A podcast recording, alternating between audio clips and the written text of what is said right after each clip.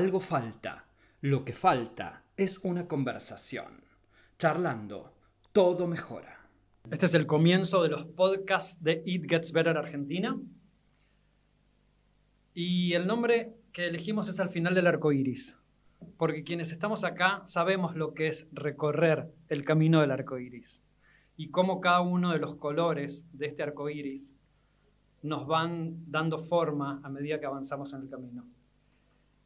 Al final del arco iris es el camino de la diversidad y del autoconocimiento que empezamos todos quienes sabemos que somos parte del el colectivo LGBTQ. Y para empezar un podcast de esta manera, había que traer a un ser cercano, amoroso y familiar. Valentina Gottfried está aquí. Hola, Martincito, tantos años de conocernos. Qué lindo estar acá, qué lindo que estén haciendo esto. Me encanta, me encanta arrancar, eh, dar el puntapié inicial de esto que va a ser grosso, enorme y me encanta todo lo que hacen, así que muy orgullosa de estar acá. El placer total es nuestro. Con Valentina nos conocemos antes de saber que podíamos hacer nuestro aporte al colectivo LGBTQ. Creo que nos conocíamos en, algún closet, nos conocimos de alguna manera. Porque cuando nos vimos la primera vez, Valentina era mi profesora de inglés del trabajo. en la primera charla yo le dije que era gay, sin saber que había una historia Valentina atrás, y mucho menos sin saber que íbamos a llegar a este espacio, a este momento aquí. ¿Te acuerdas un poquitito de ese momento de tu vida? Sí, no, o sea, me acuerdo mucho de ese momento de mi vida eh, en fotos. Me, es muy difícil hacer las cosas cronológicas porque estaba tan, tan perdida de mí que mi cuerpo y mi cabeza y mi alma iban por separado. Así que te puedo dar fotos, momentos. Me recuerdo del momento en el que nos conocimos porque sos un ser inolvidable, pero digo, si me preguntas en qué situación estaba, cómo estaba, no te puedo como historizar, es muy difícil para mí, especialmente en esa época justo la previa de salir, como ese final donde ya no aguantaba más, fue como muy difícil para mí. Lo que más me llamó la atención cuando a los cinco minutos de conocernos que yo te dije que era gay, vos me contaste la historia con una mujer. Y a mí me agarró como de sorpresa, de una hermosa sorpresa, porque tu vida no mostraba ese área. No no mostraba esa verdad en vos. Pero lo mostraste conmigo a los cinco minutos. Sí. Mi vida, o sea, mi vida social no lo mostraba. Ahora sí lo mostraba con gente que me generaba la tranquilidad y la confianza como para poder hacerlo. Eh, creo que ya era más como un, release, ¿viste? Necesitaba contarlo y estaba como testeando a diferentes personas que sabía que iba a ser safe, que sabía que iba a ser totalmente seguro. Entonces, eh, recuerdo habértelo contado y recuerdo la tranquilidad que sentí contándotelo también. Entonces fue como, también yo no era ninguna boluda, elegí a quién también, ¿no? No iba a ir a, un amigo hiperreligioso, no le iba a contar, pero, pero sabía a quién, ¿no? Y, creo que también esa es la inteligencia cuando uno está en el closet y, y la manera de preservarse de alguna manera. Hablaste varias veces en notas y entrevistas de lo difícil que te fue de alguna manera tu closet tenía como varios candados. Sí. Propios, todos, absolutamente. Em, tenía muchos candados por mi propia, mi propio prejuicio, mi propio miedo al que dirán y mi falta absoluta. Estar en el closet te genera un quiebre eh, en la autoestima enorme. Em, entonces uno, va, yo particularmente a mí me pasó que me fui sintiendo cada día más débil, estaba cada día más alejada de quién era, me metía en lugares oscuros. Eh, es toda una espiral, ¿viste? Te metes en lugares oscuros, elegís relaciones oscuras, te empezás a, cruzar con gente nefasta y decís, ¿por qué me está pasando esto? Y, mi amor, porque estás totalmente em, desconectada. Yo en mi caso estaba totalmente desconectada de quién era, de lo que quería, de lo que quería ser. Entonces realmente me fue muy difícil porque estaba en un lugar muy extremadamente oscuro y llegué a lugares realmente oscuros para poder entender dónde estaba la luz, digo, ¿no? Entonces, em, por eso me fue tan difícil. Y los miedos, que uno, los fantasmas, se agrandan tanto en la cabeza cuando uno no habla. El closet es tan oscuro cuando no ves qué hay afuera y pensás que siempre vas a estar ahí. Entonces creo que el peor prejuicio que uno puede tener y la peor historia que uno puede tener es la propia. Después es como que sí hay historias tremendas, las vemos todos los días con el trabajo que hacemos, pero siempre esa historia siento que va a ser un poquito más suave de lo que uno se la, se imagina, o por lo menos eso fue lo que me pasó a mí, conmigo misma. Esa, esa tarde que hablamos por primera vez, yo sentí que había dos Valentinas. La Valentina que era la profesora de inglés, que tenía en ese momento un, un, un vínculo, una amistad, un, algo con un hombre, y la Valentina que me contó que, que, había estado una mujer que había estado bárbaro y que era una bien interesante. La Valentina que habló de la mujer era una Valentina empoderada, súper luminosa, que igual estaba en ese momento en un lugar oscuro. Total. Estaba en un lugar súper oscuro. Sí, dos Valentinas, claramente. Recién los estaba empezando a entender. Siempre hubo dos Valentinas, claramente. Eh, pero fue como, bueno, lo estoy empezando a ver, estoy empezando como a juntar las dos panoramas para tomar una elección sana para mí. Pero era ta, estaba todo tan dividido que era como que, ¿qué hago?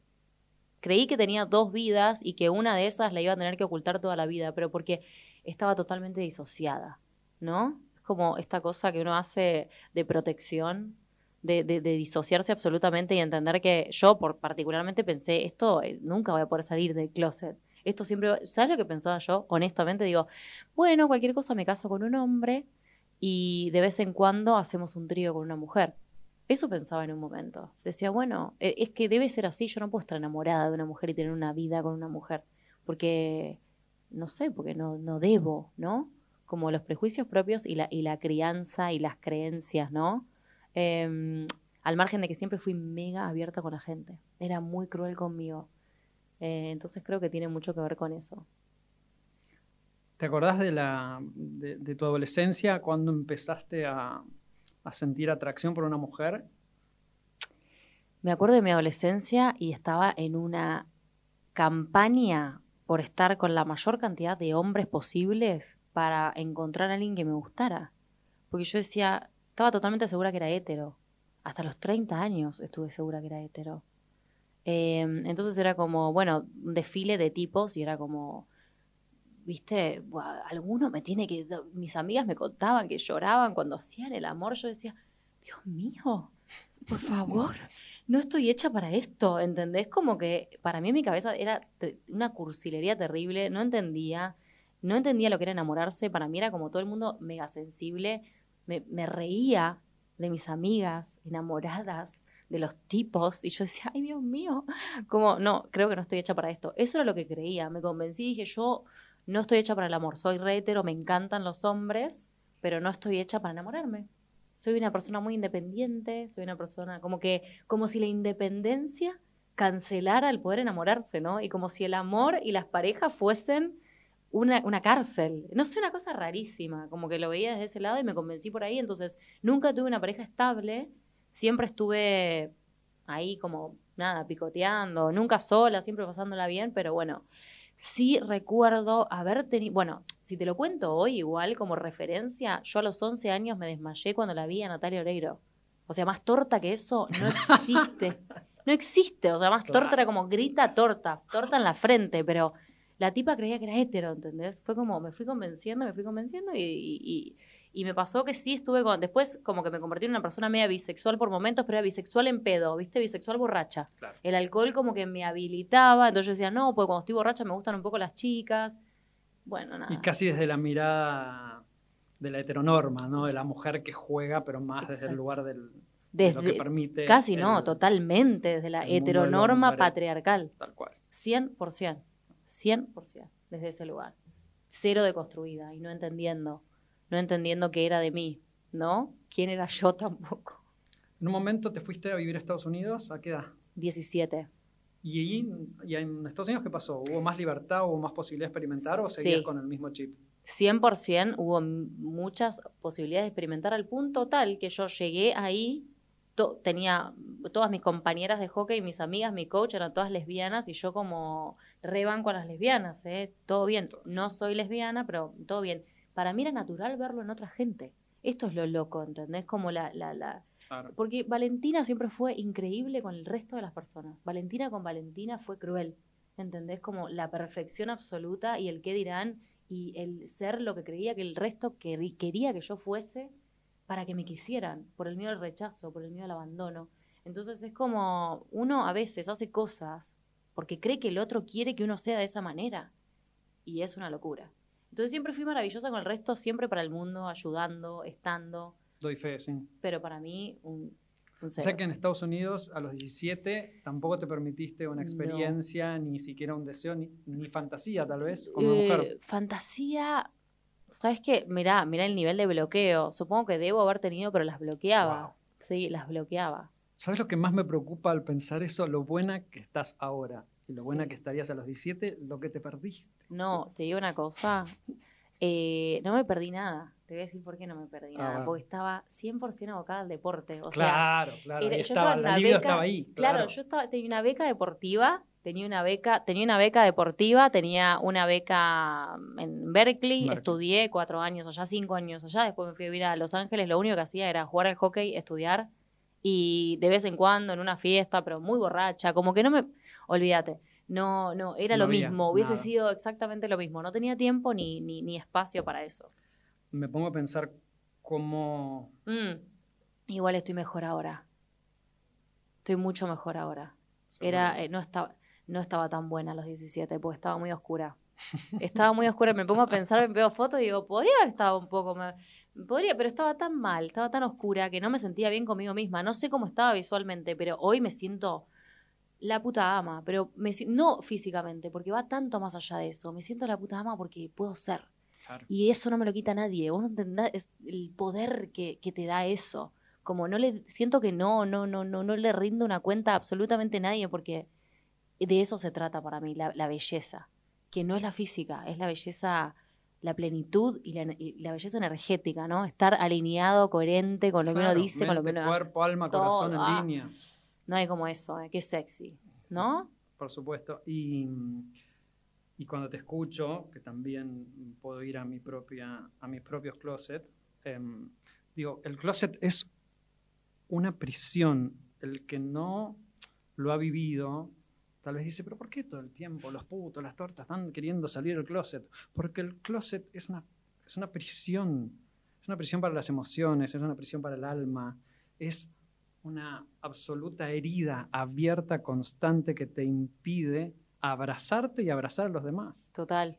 Que el closet no debería existir. Cuando hay algo que no debería existir, ya desde el vamos, está mal. Está pésimo que tengamos que salir del closet. ¿Te molesta que tengas que salir del closet? ¿Viste? Como Dice las tortas, los gays, que, que hablan de closet todo el tiempo. El closet no existe, tiraron hace poco en los medios de comunicación masivos. Eh, ¿Sabes lo que pasa? Que lamentablemente, ojalá, muy pronto, estamos trabajando para que el closet no exista. Mm. Y, y algún día va a ser suficiente con decir me enamoré o va a ser suficiente con decir me gusta alguien. Pero lamentablemente al día de hoy todavía, todavía hay muchas personas que tenemos que abrir una puerta y hacer una especie de confesión a las personas, porque literalmente es esto, es terrible. Hay, ¿Cómo podemos estar viviendo el amor como una confesión? Como algo que no podemos, ¿no? Como algo que no podemos vivir libremente. Me parece que, me parece terrible, pero bueno, es lo, exactamente lo que estás diciendo vos. Es algo que no te deja ser el closet. Y el peor closet que tenemos es el closet propio, Martincho. Sin el duda, propio. sin o duda. sea, para mí va por ahí. Pero a los 30 años, ¿qué pasó? No, a los 30 años, bueno, nada. Hice un desastre hermoso. Hablé con la abuela de 80 y nada, ni idea. Un desastre hermoso. A los 30 años conocí a Sofi em, en una cita. Ah, ¿Una cita en qué contexto? en una cita en un contexto salimos a comer sushi. Al punto tal, yo ya había estado con una mujer, pero esa mujer estaba casada, o sea, oscuridad absoluta, escondite. Esta, bueno, Esta es la historia esta- la conoces toda. esa historia la conoces muy bien porque esa te, esa te la conté toda. Muy fuerte esa, Esa historia. era la novela, la novela. Esa era la novela que iba a un suceder. culebrón mexi- Sema- de México. de los México. 70, ni siquiera de hoy. Mira, semanal, era un culebrón semanal que te iba contando. Eh, bueno, cuando la conozco a Sofi, Sofi, vamos a comer sushi. Sofía, llega Sofía, luminosa, segura, sexy, atrevida. Digo, ¿qué es esta bomba, madre de Jesús? ¿Qué es esta bomba? Digo, y me dice, yo no soy para esconder. Ah, bueno. Le digo, entonces esto no va a poder ser, porque yo Soy la experta en yo, esconder. aparte, que, soy la reina, bebé. O sea, acá la reina del escondite. Entonces le digo, ¿sabes qué? Eh, bueno, está bien, perfecto, te entiendo. Me dice, yo viví muchas cosas para llegar hasta acá. Bueno, digo, respeto absoluto ante lo que me está diciendo. Ya venía una relación de cuatro años con una mujer, convivencia, afuera, todo. Bueno. Entonces le digo, bueno, está bien, comimos, me pareció increíble, casi impresionante, pero digo, "Ay, hasta acá llegué. Yo tengo que ser amiga de ella porque yo no voy a estar faltándole el respeto a alguien que me está diciendo que no es para esconder y yo la pienso esconder a la persona con la que esté. Es así de simple. Nos hicimos muy, muy amigas. Mm, estuve, yo ayudándola con su breakup, todo. Escuchame una cosa, ella me contaba lo que había pasado, venía, bueno, nada, yo la ayudaba. Y de golpe, un día, eh, nos volvemos a ver después de tres meses. Hablábamos por teléfono todos los días, nos volvemos a ver. Yo estaba por irme de viaje con un chico con el que estaba saliendo, muy, muy bonito, muy perfecto en papeles. Eh, y se sienta al lado mío, yo me iba al día siguiente, se sienta al lado mío y yo no la podía mirar. Me pasó algo terrible. Yo decía, pero tenía una, una energía acá en el pecho que decía, me voy a ahogar. O sea, Claro. ¿cómo puede ser que, que me genere tanto energéticamente una persona? Aparte, ¿qué, una torta fuera del closet? No, o sea, no era mi estilo, ¿entendés? Yo digo, tiene que ser una persona que yo... Bueno, y me generaba todo acá un- una cosa en el pecho, pero yo me moría, me moría. O sea, la- algo me pasó, fue como...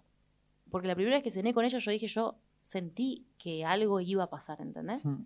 Bueno, y ahí salimos, en ese momento yo fumaba cigarrillos, salimos a fumar, me dice, ay, qué bueno que te vas, Le- me cuento que me voy con un chico, me dice, qué bueno que te vas con el chico, me dice, bueno, que, que te vaya increíble, yo, pero muchas gracias, amiga, le digo, bárbaro, Ami, amigaza, viste, como choque los cinco, no sabía qué hacer, me voy a Chile, me voy a Chile, estoy con el chico, en la cama con el chico, y lo único que podía pensar era en Sofía.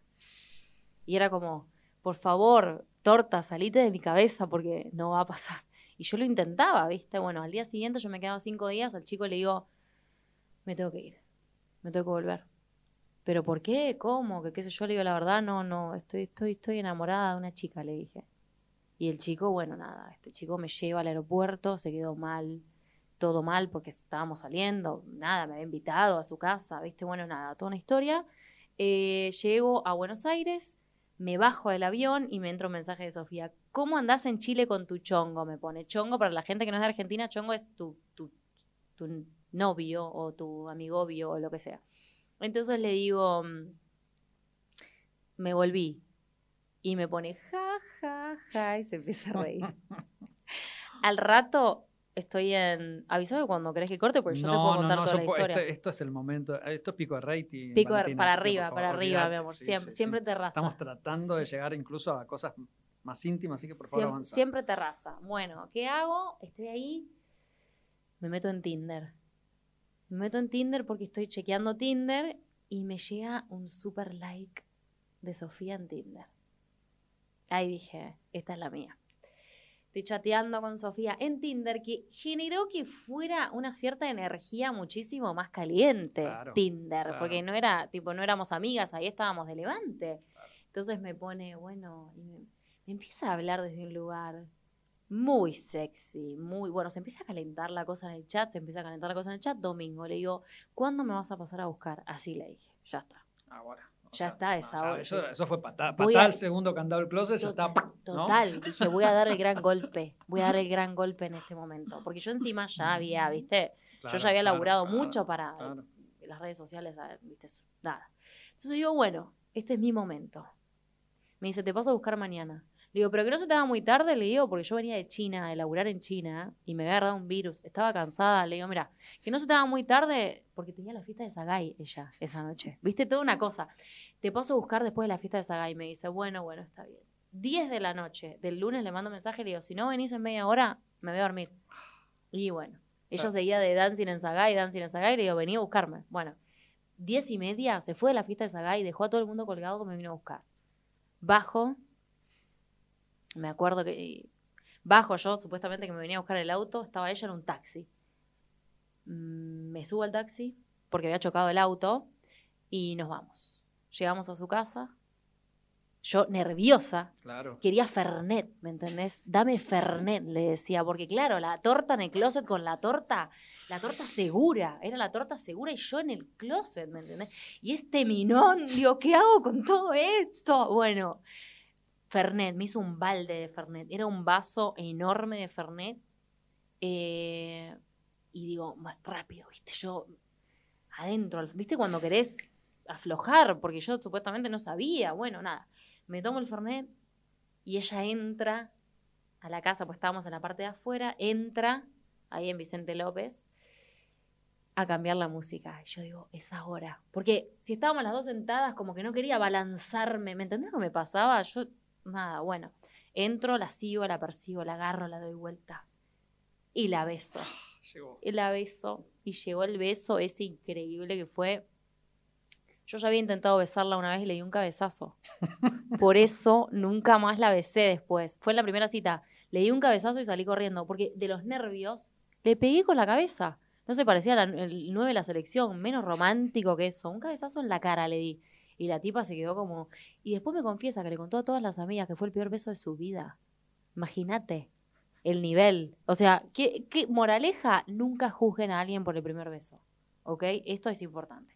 Bueno, nos empezamos a besar y ya estamos en un nivel muy hot y yo le digo, barco hundido. Me hice la, no sé, me hice la graciosa y nunca jugué la batalla naval. Y me dice, ay, no, perdoname, no, sé". no, le digo, nunca jugaste. Parecía mi abuela Fanny haciendo un chiste, ¿me entendés? Barco hundido, ¿quién dice barco hundido? Era como, En ese momento. claro. Después de tipo, tantos años de Exacto, esperarlo. exacto. Y yo decía, ¿quién dice barco hundido? Nadie en mi cabeza. Todo esto se me iba cruzando. O sea, estoy con semejante bestia. Le digo barco hundido, Valentina, por favor. ¿Qué te pasó? Bueno, nada, barco hundido. Me dice, ay, discúlpame, no, le digo, nunca jugaste la batalla naval. Eso quiere decir que genial, explotó todo, bárbaro. Bueno, nada, sí. Me voy arriba. La habitación de ella estaba arriba. Y había un baño arriba también. Digo, yo me voy al baño, subo, y bueno, y ahí ya me saqué la ropa y me tiré en la cama, sola.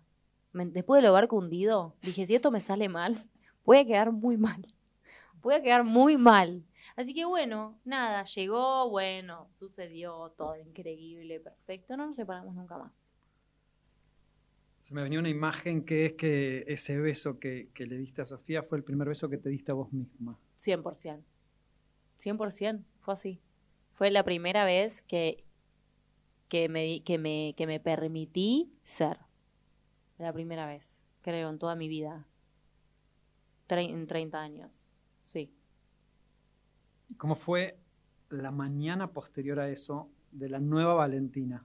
Una, una explosión de cosas, ida y vuelta. Mi cabeza iba y venía. Era tipo, bueno, ahora ya soy torta. Soy torta 100%, no lo puedo evitar.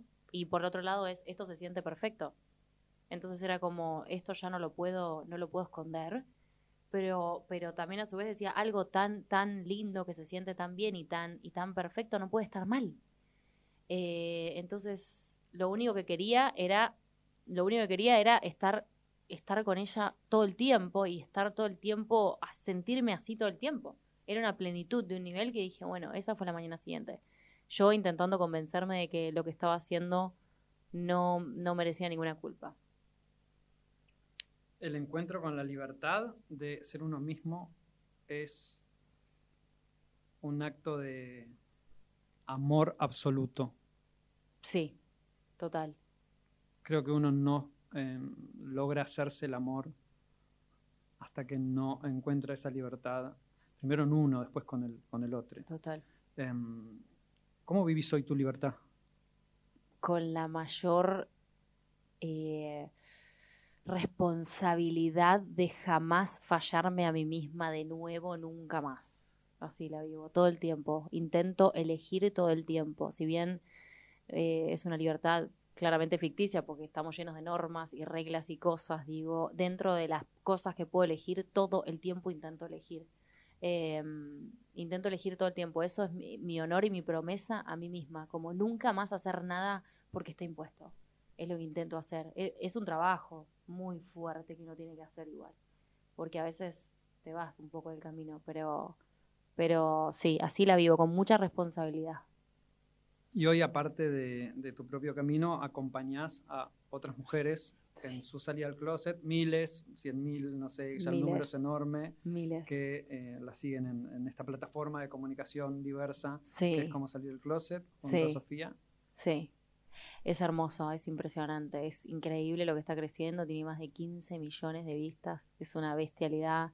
Tenemos el TikTok que tiene más de 200, no sé cuántas, 200 mil personas, los Instagram de cómo salir de closet, los dos Instagram de las dos que tienen más de 100 mil cada uno, no sé, es una locura. Eh, nunca creímos que íbamos a tener esta cantidad de gente, pero creo que es simplemente el, el resultado del trabajo de cuatro años incansable por la libertad en general y para que la gente sea, porque no tiene nada, o sea, no es solo el closet sexual.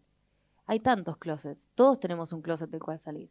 Entonces, eh, en eso trabajamos todos los días y creo que, un poco se trata de, ese trabajo incansable que hicimos y ese respeto para con y la responsabilidad en la comunicación y el apoyo constante a nuevos canales, a nuevas personas. Nosotras intentamos siempre, ten- o sea, vos lo sabes muy bien, te- tener redes por todos lados, ayudar. eh, se trata un poco de eso, ¿no? Más en esta comunidad tan vapuleada a nivel algoritmo, porque es así, subís algo de lesbianas y hasta hace cinco meses la palabra lesbiana estaba en porno. Claro. Entonces es como, ¿sabes lo que fue crecer durante cuatro años en las redes cuando nadie lo hacía? Hoy, hoy, es, ho- hoy gracias a Dios, es otra cosa. Pero hace cuatro años era, subías algo y recibías bestialidades, ¿viste? Entonces, bueno, eh, porque se lo mostraban solamente a personas que buscaban pornografía, era la recomendación. Entonces, bueno, hoy, hoy gracias a Dios cambió, pero sí, eh, no solo ayudamos mujeres, ayudamos a, a personas en general. Eh, sí, eso. Eh, este podcast se llama Al final del arco iris. Mm, Sí. Eh, la leyenda de, de lo que hay al final del arco iris, para quienes no la conocen, es que los duendes esconden una olla con monedas de oro. Es decir, el final del arco iris nos tiene guardado un tesoro. Sí. Ahora que has recorrido tu propio arco iris, ¿cuál es tu tesoro? Mi plenitud. Mi plenitud.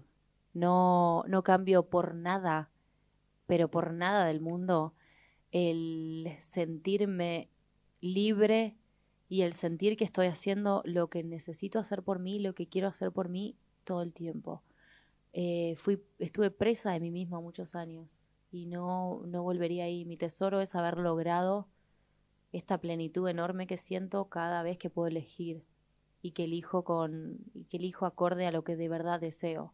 Y no estoy haciendo nada por nadie y no siento ninguna culpa y no me miento a mí misma y no le miento a la gente. Y, creo que se trata de eso. Y, y mi tesoro es lo que tengo con, con Sofía. Eh, haber podido y no por Sofía en sí porque Sofía es su propia persona y genera todo el tiempo esto para ella también pero lograr tener a mi lado a semejante mujer y a semejante, pero no solo como mujer, sino como persona, como, como, como guía, la admiro profundamente y, eso habla bien de mí también, algo hice bien. Entonces creo que ambas cosas, la plenitud y lo que tengo hoy con ella, que es, hay que trabajar las relaciones. Y la trabajamos un montón y con una honestidad hermosa y con, y con, y con, hay, uf, hay que ser muy valiente, hay que ser muy valiente para vivir la vida fuera de closet y buscar la plenitud todos los días. La plenitud está fuera del closet y la fundación It Gets, Be- It Gets Better en su nombre, el, el nombre It Gets Better significa todo mejora. Tu historia es un ejemplo de que todo mejora. Así que gracias Valentina por este primer podcast. Yo solo quiero decirles que estoy muy, muy contenta y orgullosa de estar acá, que me encanta lo que hacen, que, que cualquier persona que, que se cruce con el trabajo que hacen eh, se nota todo, lo, todo el amor que le ponen y toda la, la apertura que tienen y la humildad para aprender constantemente y la responsabilidad con la que comunican y no, y no abundan estas cosas. Así que yo estoy feliz de, de estar acá, estoy súper honrada y, y gracias por la invitación. Gracias. Al final del arco iris, tu verdadera historia comienza.